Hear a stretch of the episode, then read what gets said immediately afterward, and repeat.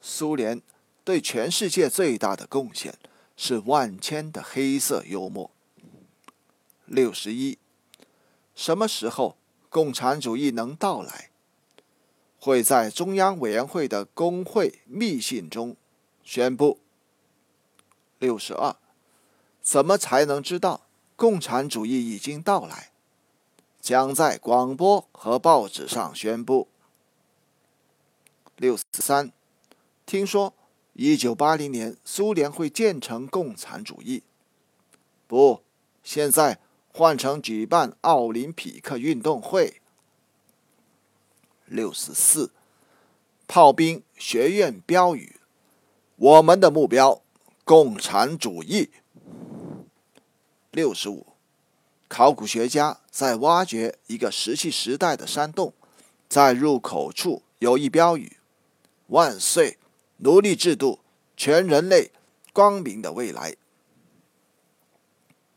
六十六，一个老布尔什维克对另一个说：“咱们活不到共产主义了，而孩子们，唉，他们真可怜。”六十七，社会主义者、资本主义者和共产主义者商定要见一面。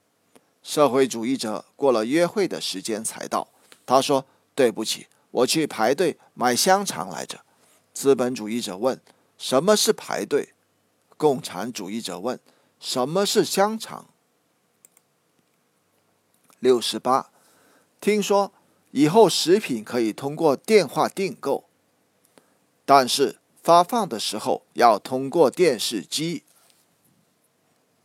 六十九，勃列日涅夫问罗马教皇：“为什么人们相信罗马天主教的天堂？”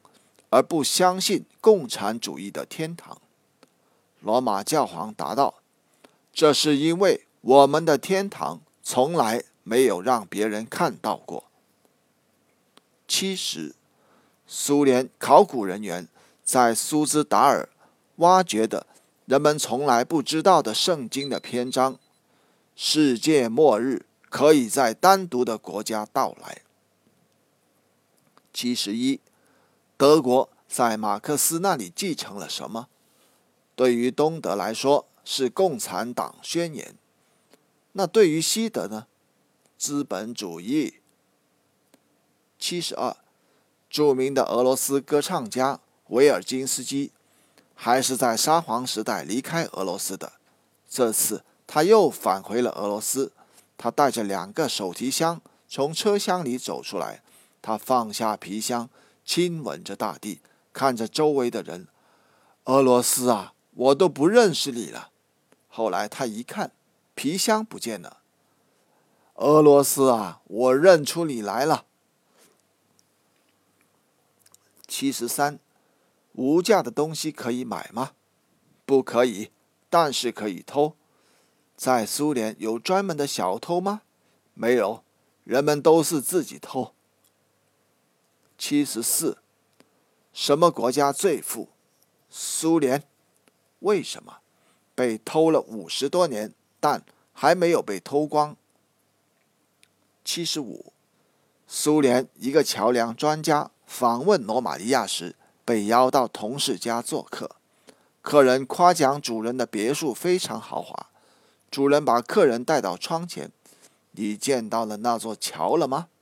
客人说。看见了，主人说：“这就是原因所在。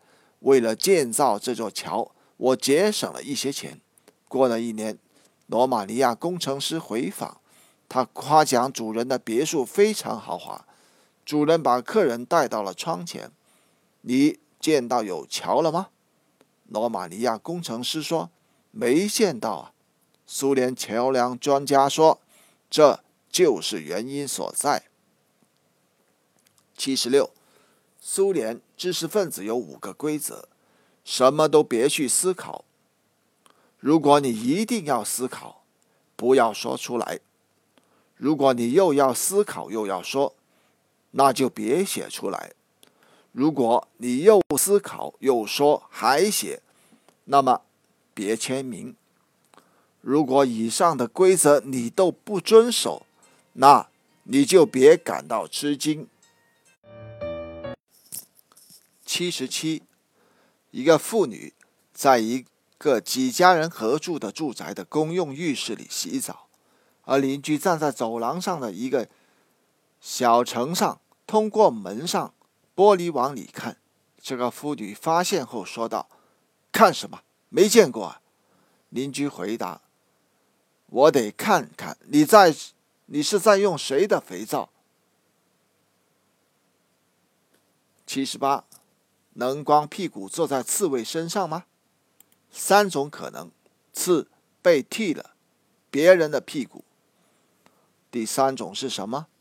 斯大林命令你这么做。七十九，上帝赐给人三种品质。